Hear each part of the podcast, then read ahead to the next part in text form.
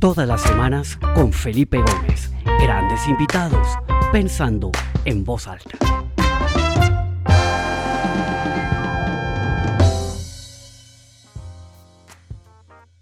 Hoy tengo un invitado maravilloso que conocí la semana pasada. compartimos escenario en una convención en la que estuve en Cartagena dando mi conferencia. Y me impresionó mucho porque siempre que yo veo estas presentaciones sobre tendencias macroeconómicas y todo eso, un poco como, no sé, como llenas de números, un poco ladrilludas, y me pareció que Samir le daba un sabor, no solamente por su estilo de presentación, sino por sus gráficas que eran preciosas, fácil de entender, y como estamos en un momento de incertidumbre, un momento de, de, que no sabemos qué es lo que va a pasar, se habla mucho de una recesión económica, lo que está pasando en Estados Unidos, qué impacto puede tener eso en el resto del mundo, etcétera, etcétera. Me pareció interesante invitarlo hoy a Samir al programa para que nos cuente un poquito. Entonces, sin más preámbulo, pues démosle la bienvenida a Samir Campos. Samir, bienvenido a Pensando en Voz Alta. Qué alegría tenerte acá con nosotros. Esta es tu casa.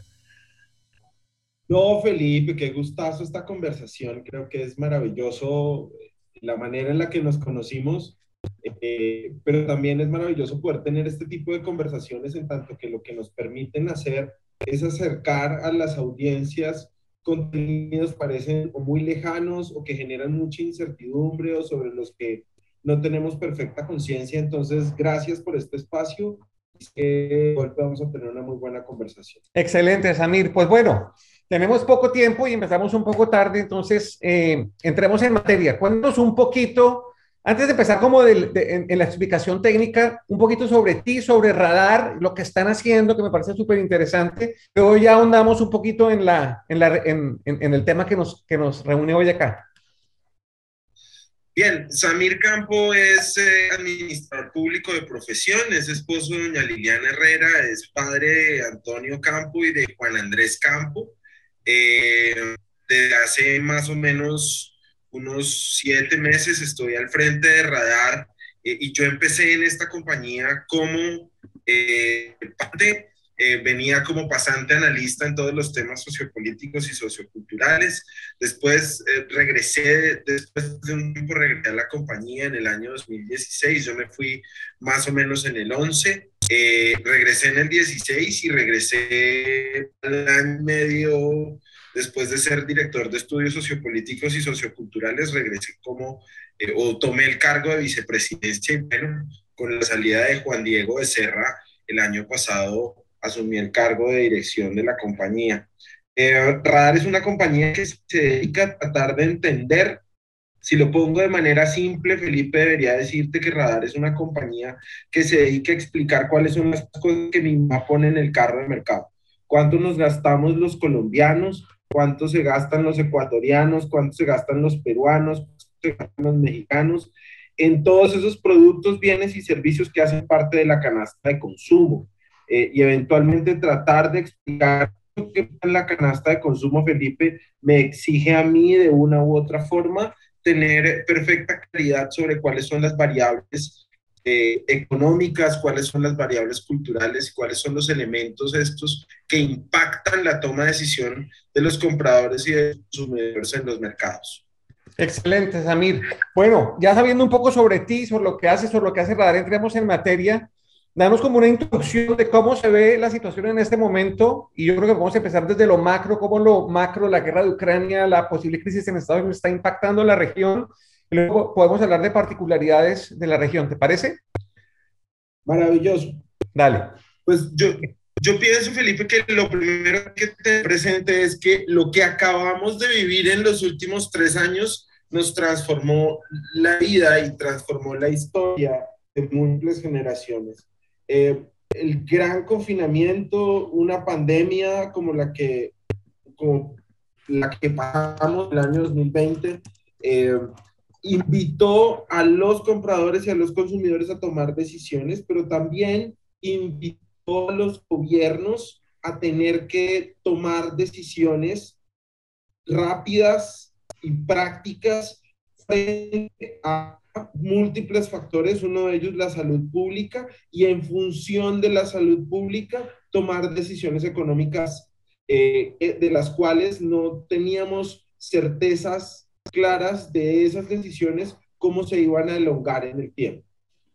Entonces, vamos a citar algunos casos específicos y muy puntuales. Hablemos del caso de Colombia. Colombia es un país que hasta marzo del año 2020 podía tener una deuda de alrededor de 32 billones de pesos, eh, pero que saliendo de la pandemia tiene que atravesar una deuda de 61 billones de pesos. Es decir, casi que duplica la deuda en función de las decisiones de política pública que tuvo que tomar Colombia. Y entonces, si hablamos de eso, tenemos que decir que el, el, eh, en el índice de seguimiento a la economía colombiana, una de las palancas más importantes es el comercio. Es el 20% de nuestra economía. Y si cerramos y disponemos una, una restricción a la movilidad de la ciudadanía, entonces tenemos que vernos abocados a que ese 20% que es el comercio tenga que verse profundamente afectado. Entonces, los gobiernos tuvieron que tomar decisiones de, tenemos que abrir unidades de cuidado efectivo, y si no tenía la plata en caja, pues me tocó convertir eso en deuda. Eh, los gobiernos tuvieron que tomar la decisión de vacunarnos y esa, ese proceso de vacunación implicó un gasto público importante y muy generoso. Entonces, ahí se tomaron algunas decisiones de política pública que empezaron a afectarnos. Dos y muy importante, si quienes nos escuchan, tú, Felipe, o cualquier persona toma un producto eh, que tiene en su casa y lo gira y le da la vuelta, en uno de cada tres casos vamos a encontrar que ese producto en la parte de atrás es hecho en China.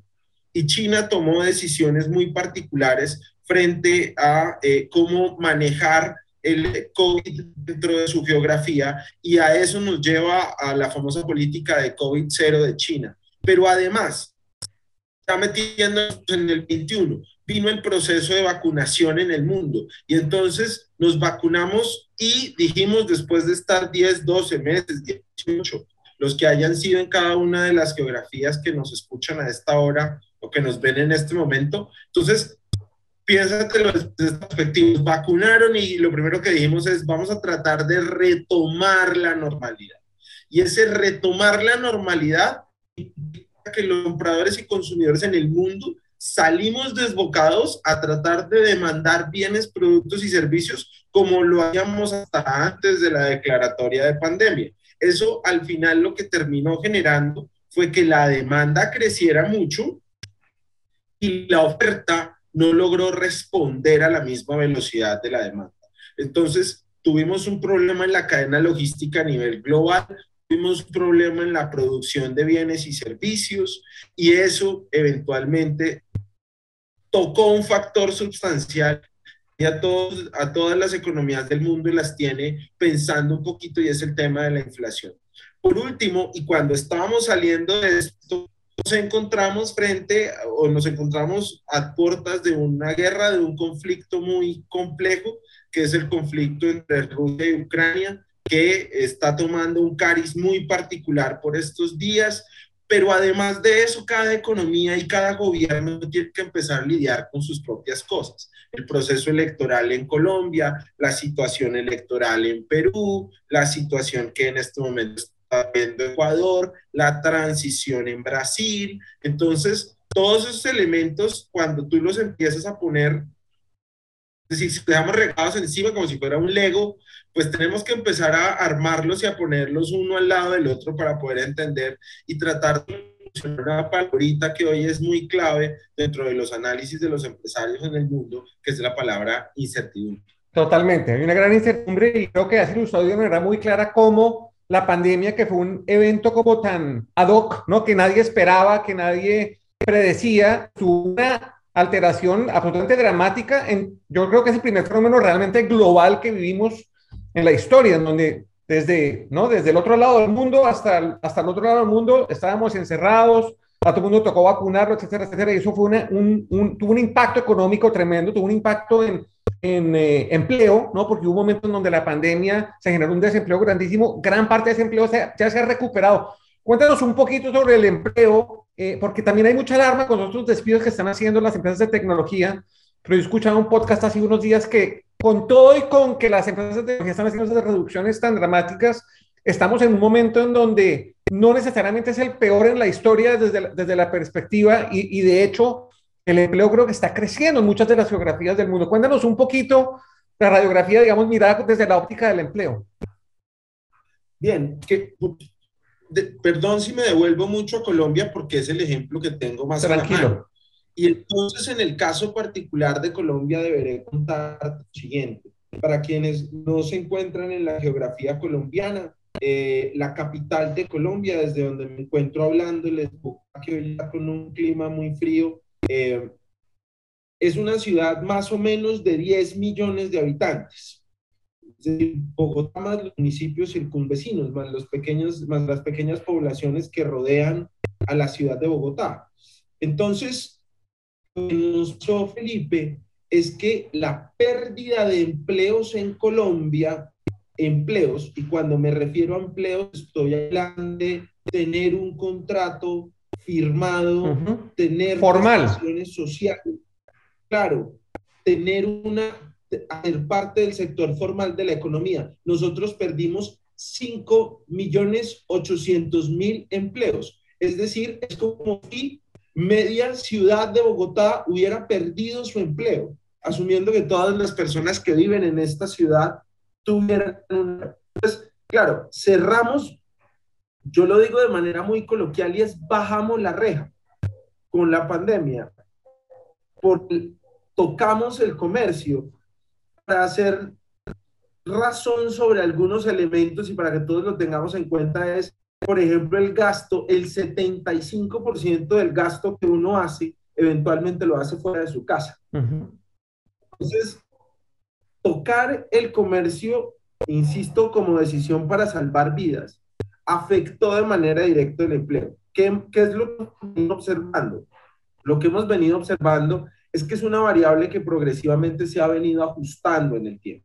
Colombia, empezando este año, cerrando el año pasado y empezando este año, llegó a tocar los números que tenía en condiciones de desempleo o en la variable de desempleo de manera relativamente parecida a lo que teníamos en marzo del año 2020. Samiri, perdóname te interrumpo, ¿Eso, ¿eso se ha visto de manera parecida en otras geografías? O sea, la, mayoría de países han recuperado la mayoría del empleo que se perdió durante la pandemia. Hay algunos que lo han hecho a una velocidad, digamos, hay algunos que lo han recuperado a una velocidad y hay otros a los que definitivamente ha costado mucho trabajo. Hay economías como por ejemplo la economía argentina, cuyo proceso de recuperación ha sido relativamente más lento que el de muchas economías de la región. Hay economías como la economía perdón, la economía peruana, que en este momento todavía está tratando de recuperar, pero tiene una colita ahí dentro del comportamiento de la variable que no ha logrado, eh, no ha logrado ajustar de una forma. Entonces, digamos que en medio de esta situación de incertidumbre, uno también puede ver algunos territorios de oportunidad bien interesantes en la región. Y esos territorios, eh, esos territorios interesantes de oportunidad nos han dejado ver, por ejemplo, una Argentina que dice, vamos a suplir la soya o una parte de la soya que no nos está entregando el sudeste asiático. En Brasil, por ejemplo, los alimentos. Brasil se ha convertido en una despensa de alimentos muy importante para diferentes países de la región. Producción alimentaria que esto afectada por la situación del conflicto entre Ucrania y Rusia. Solo para citar un ejemplo, en el caso de Colombia, el 75% de exportaciones de fertilizantes que hacíamos para el agro colombiano dependen directamente o dependían directamente de esta región del, del planeta. Entonces, estamos todavía tratando de armarnos en medio de, de, lo que vivimos en estos últimos tres años. Y ese efecto de que la mayoría de países agrícolas dependen un poco de Rusia y Ucrania para traer todos sus insumos, ¿no? De, de eh, ¿cómo se llaman? Eh, de fertilizantes, exactamente es lo que de cierta manera ha disparado un poco la inflación de alimentos, o es uno de los grandes ingredientes que ha disparado la inflación de alimentos, que es la que está jalando la inflación más, de manera más dramática a nivel global. Hablemos un poquito de la inflación y de lo que está pasando a nivel global y una vez más aterrizarlo a América Latina. Cuéntanos un poquito de eso. Entonces, la inflación hoy es el gran dolor de cabeza, pero no todos sufrimos de la misma enfermedad, Felipe.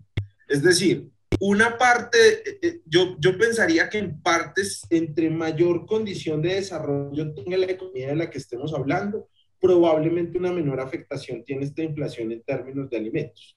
Entonces, por ejemplo, si uno se fija en la situación de los Estados Unidos del año pasado, en el primer y segundo trimestre uno lo que tenía era un crecimiento del precio de los combustibles de manera importante. En el caso muy particular eh, de países como Gran Bretaña eh, o, de regiones como la del Reino Unido, Francia, eh, Chile aquí en la región, Ecuador aquí en la región, han tenido un problema muy profundo alrededor del comportamiento de los combustibles.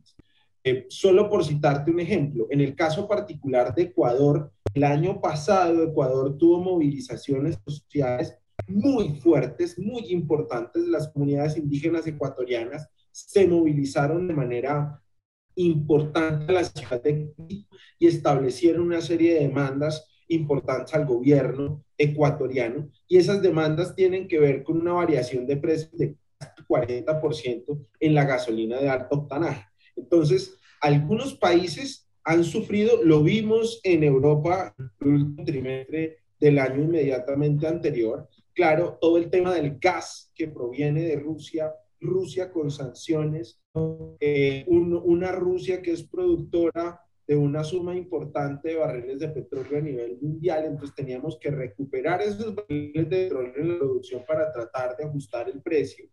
Eh, y en el caso muy particular de algunas otras economías, la economía colombiana, hoy uno de los grandes dolores de cabeza que tenemos tiene que ver con, eh, claro, no tener algunos fertilizantes que nos proveen de esa región del mundo, pero también, por ejemplo, lo que hemos visto, y este es un llamado de atención muy interesante, es cómo los aspectos climáticos, como el cambio climático, como todo esto que tiene que ver con eh, el fenómeno del niño y de la niña en, en, la zona tórrida del planeta nos ha venido a nosotros afectando de manera muy particular. Aquí a nosotros en Colombia se nos sumó eh, el, la temporada de lluvias con el fenómeno de la niña, eh, el IDEAME en Colombia, que es la entidad encargada de vigilar lo concerniente al clima, nos dice que va a seguir lloviendo en Colombia más o menos hasta finales del mes de marzo. Y eso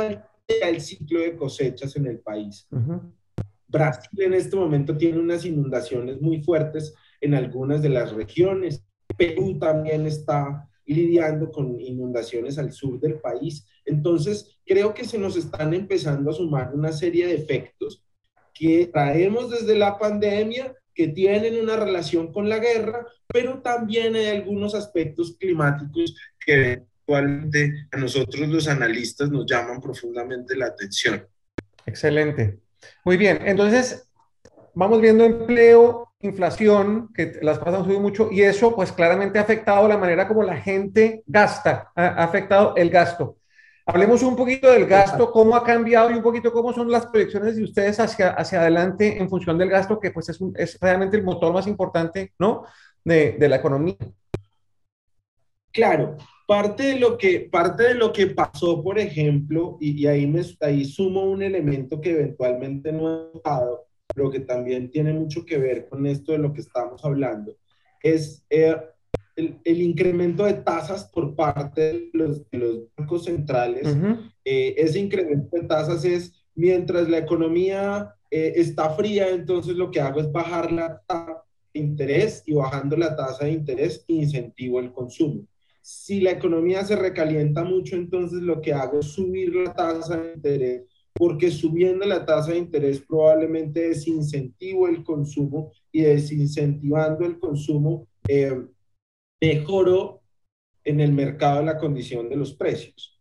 Estos dos elementos los traigo a colación de manera sustancial, fundamentalmente porque esas tasas de interés en nuestras economías tienen una relación muy importante con el gasto de los hogares en bienes durables y semidurables.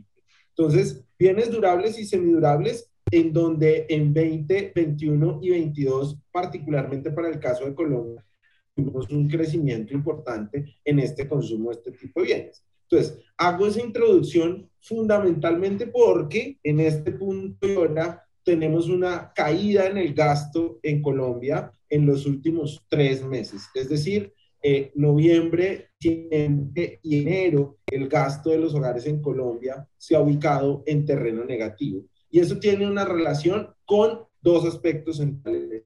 Uno, muy importante, es, claro, tenemos que lidiar, mi mamá tiene que lidiar con la inflación.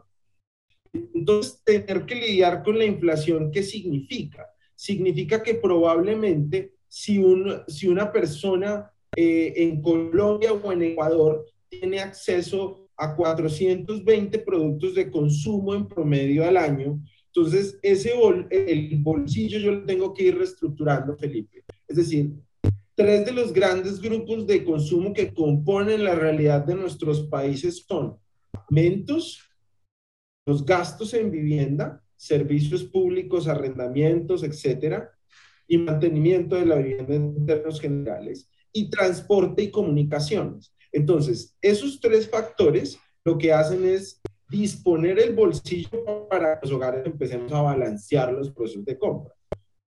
Yo necesito garantizar los alimentos porque eventualmente, pues claro, tenemos que comer, eh, y ese tener que comer en casa tiene una serie de efectos y elementos. Solo para plantearlo de una manera eh, explícita. En el muy particular de Colombia, la variación de precios en alimentos es de alrededor del 30%.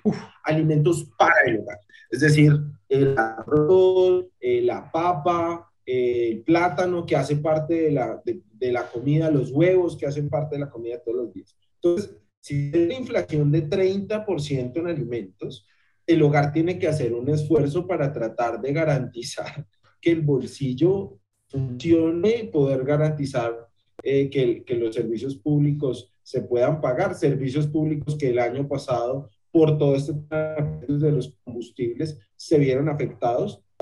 La costa norte del país tuvo una variación de precios del 35%, por ejemplo, en energía eléctrica el año pasado. Eh, y claramente, cuando eso lo pones en disposición también de los 200 pesos, los 300 pesos que suben el transporte público, eh, la gasolina, entonces los hogares hoy están haciendo es eso, tratando de mover muy bien las fichas para garantizar los mínimos de consumo, las compras frecuentes. Muy similares como el de Argentina. Argentina está hoy lidiando con una inflación del 94.8%, cerrado eh, el año 2022. Entonces, uno diría, Ecuador tiene una inflación del 3.4. Sí, tiene una inflación del 3.4, pero está dolarizado. Entonces, esa dolarización del Ecuador viene jalando no solamente la condición propia de su mercado, sino la variación del precio de los internacionales. Entonces, todos estamos lidiando como con esa situación. ¿Eso a qué nos lleva? A pensar que sí, en el caso particular de Colombia, la, eh, el consumo privado, el gasto de los hogares, me explica el 69, entre el 69 y el 75% de la economía colombiana, una desaceleración en el gasto podría implicar un impacto profundo dentro de la economía. Y eso nos lleva a nosotros a tener hoy un crecimiento proyectado más o menos entre el 1.2 y el 1.6%. Y nos lleva también a plantearnos una inflación de alrededor del 8.3% y un gasto de los hogares que podría estar creciendo al finalizar el año más o menos en alrededor del 3.6%. Samir, una pregunta, ya mirando un poquito hacia adelante y jugando un poquito al oráculo, porque esto pues es un poco de, de ¿no? De ver cómo para dónde van los vientos. y hay tantas cosas, tantas cosas que alteran que es muy difícil predecirlo. Pero ¿cuál sería como tu, tu, cuál sería un, un, uno o dos de los escenarios más probables que tú verías para la región, no sé, en lo que queda de este año y quizás el año entrante, ¿Y cómo las empresas deben prepararse para ello? Aquí estamos, tenemos conectados a presidentes de empresa, empresarios, a gente que con mucho esfuerzo ha sacado adelante sus negocios y pues ante esa incertidumbre puede sentir un poco de temor, ¿no? ¿Qué les podrías decir tú a ellos en cuanto a, a lo que tú ves, lo que, lo que sientes que podría pasar y alguna recomendación que quisieras darle a ellos?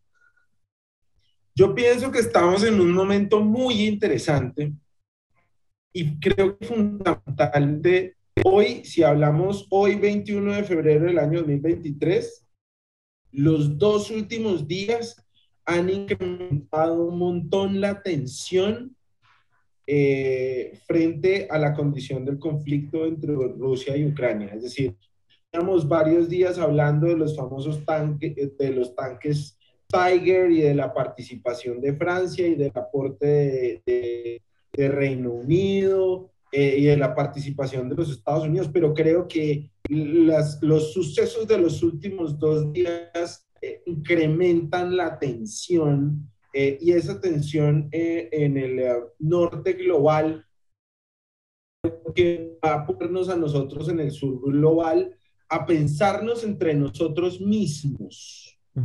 Y eso va a significar a nosotros como mercados complementarios, eh, ver lo importante o lo interesante que puede resultar, por ejemplo, eh, para la clase media argentina o para la clase media eh, mexicana, el Caribe colombiano o Perú, que tiene una gastronomía fantástica, o Brasil, que tiene una extensión importante de territorio y un mundo de posibilidades en términos de, de disfrute, de goce o de negocios. Eh, entonces, creo que estamos frente a un escenario en donde eh, hay dos principales elementos que quiero poner en, en, en la mesa para la conversación y para tu audiencia.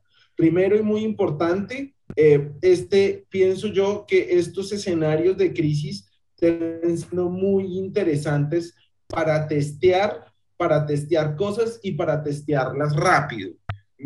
Es decir, la ventaja que nos cogió Brasil económicamente hablando fue, hey, estamos en una crisis de los alimentos, es momento de salir a golpear la puerta y decir a Colombia, aquí podrías tener la solución de algunas de tus necesidades, ¿no? es reaccionar rápido de manera veloz, plástica, no estoy hablando de elasticidad, precio de la demanda, estoy hablando de cómo logramos estirarnos lo suficiente para poder encontrar nuevos segmentos, nuevas posibilidades de mercado, nuevas audiencias, productos más pequeños, de bajo desembolso, nuevos aliados, yo creo que es el momento para empezar a tejer no competidores, sino competidores, como en este mercado eh, en Colombia tres o cuatro empresas que al interior del mercado somos competidores, cómo podemos ir a construirle una oferta de valor a, Costa Rica, a Guatemala o a Honduras, en donde probablemente estaban importando algunos productos de Asia y de Europa y nosotros podemos empezar a suplir y solucionar. Yo creo que aquí hay dos grandes retos al interior de todas nuestras economías, Felipe. Yo creo que uno de los primeros retos que tenemos es el tema del empleo si garantizamos sostener, darle sostenibilidad de negocio a nuestros modelos de negocio, eventualmente hay una cadena que está detrás, que se mueve de manera invisible, pero que es fantástica y que nos da la sostenibilidad a todos. Y es, si garantizo el empleo, entonces garantizo el ingreso, entonces garantizo el gasto.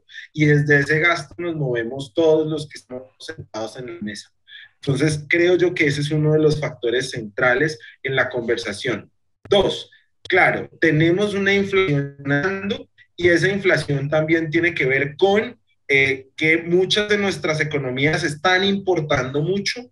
Hablemos del carro de mercado de Colombia. Un carro de mercado en Colombia tiene 40% de importados. Entonces, parte de esa realidad que es la que tenemos en la región nos invita a pensar, América Latina siempre ha sufrido unas inflaciones, si yo particularmente en los últimos 10 o 12 años, América Latina siempre ha tenido unas inflaciones muy altas. Y ahí siempre digo lo mismo, y es, exportamos dos aguacates, nos devuelven un iPhone y se daña la balanza comercial. Entonces, creo que el reto que tenemos en este momento es un reto de creación de valor importantísimo en la medida en la que sigamos importando tecnología, en la medida en la que sigamos, en la medida en la que no construyamos el valor suficiente, no le construyamos valor a nuestros consumidores, claramente nos vamos a seguir afecta nos vamos a seguir viendo afectados por estas condiciones de entorno eh, que eventualmente, pues sí, sin duda, Ucrania-Rusia nos va a retar un montón. Ese, ese, yo creo que ese es el gran sustico con el que estamos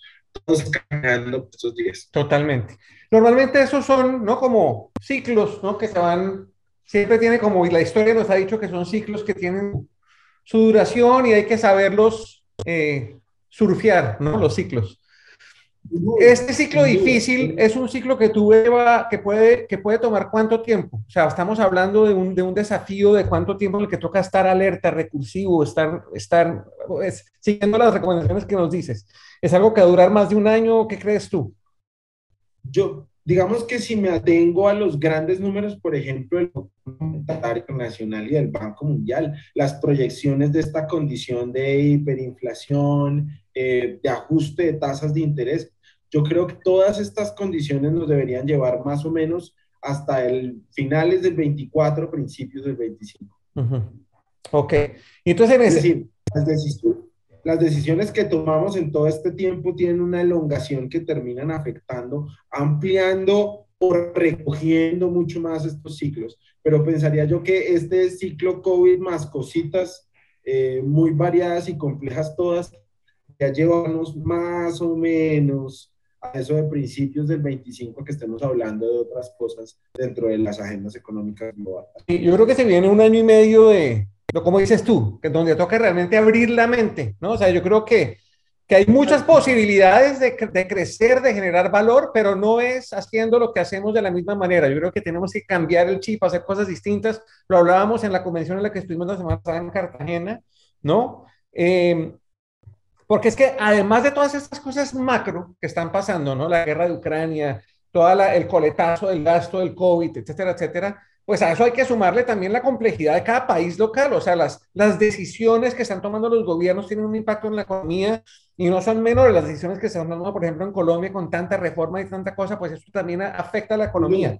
Pero yo creo que el mensaje de fondo sería decirle a los empresarios, abran su mente, ¿no? Sean recursivos, piensen un poco por fuera de la caja, miren cómo pueden cooperar en vez de competir, etcétera, etcétera. No sé si tengas algún caso, alguna historia que pudieras compartir ya para cerrar la sesión de hoy, que, sirva como de referente para, para, para, empresarios que pudieran tener una, no sé, una, una historia como, mira, vea, lo que hizo esta empresa o vi lo que está haciendo esta industria, algo de ese estilo. A mí me llama mucho la atención lo que está pasando hoy. Fíjate que, uf, me voy a ir con un ejemplo un poquito complejo, pero es, eh, es que viene pasando en la industria del entretenimiento eh, en Colombia en, el último, en los últimos tres o cuatro años. En, nosotros tuvimos dos choques fuertes o uno antes de la pandemia, que fue crisis 2016-2017. Vino la pandemia, atravesamos toda esta película, Felipe, estamos llegando a este punto de que ya allá hasta acá el entretenimiento en Colombia no ha dejado de crecer.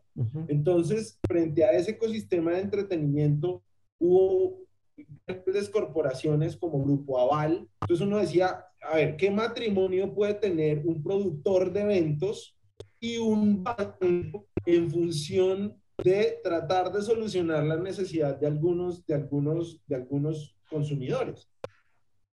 Y entonces empezamos a ver matrimonios atípicos y raros, pero esos matrimonios atípicos y raros, entre esos, este del que está hablando, eh, empezaron a dejarle al consumidor, dejarlo acceder a cierto tipo de productos y servicios con unas tasas relativamente eh, generosas para acceder a los grandes, a los grandes espectáculos de gran formato en entretenimiento en Colombia. Eh, y en medio de toda la situación que hemos vivido, debería decirte que, por ejemplo, ayer, eh, el, perdón, el año pasado en Colombia tuvimos dos, tres grandes categorías que crecieron un montón. Comidas por fuera del hogar, entretenimiento y la categoría electro. En medio de una situación en donde todos estábamos viendo el mercado de manera relativamente compleja. Eh, hay algunas marcas, por ejemplo, que sabiendo toda esta situación de nuestros países alrededor de ese giro que tuvo el péndulo en América Latina hacia la izquierda, tratar de solucionar eh, a través de productos y servicios, eh, generarle soluciones a los, a los hogares de más bajos ingresos.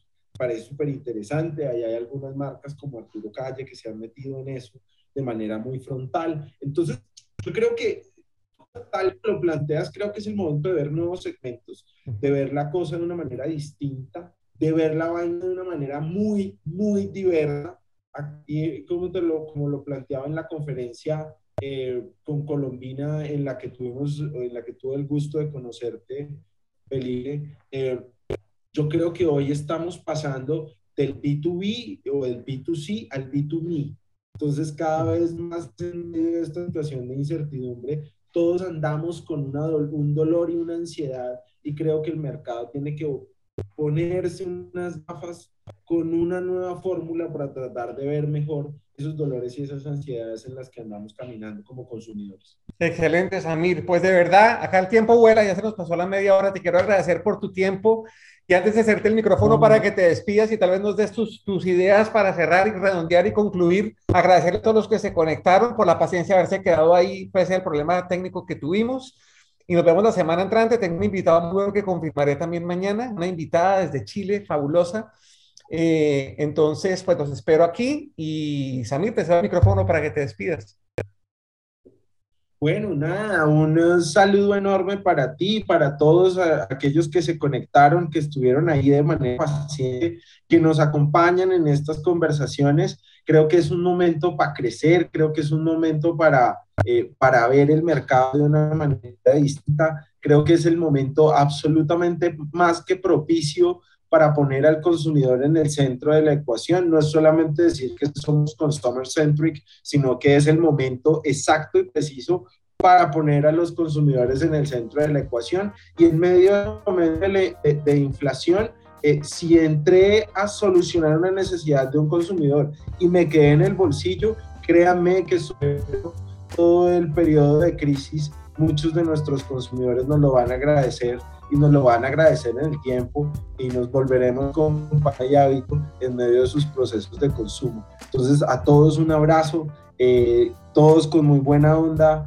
Eh, no es momento de quejarnos, de, es el momento de respirar profundo, de ponerle el pecho al viento y de salir adelante. Creo que en eso América Latina tiene una historia prolija y enorme de resiliencia. Entonces, un abrazo a todos. Un abrazo, nos vemos la semana entrante. Hasta pronto. Chao. Chao.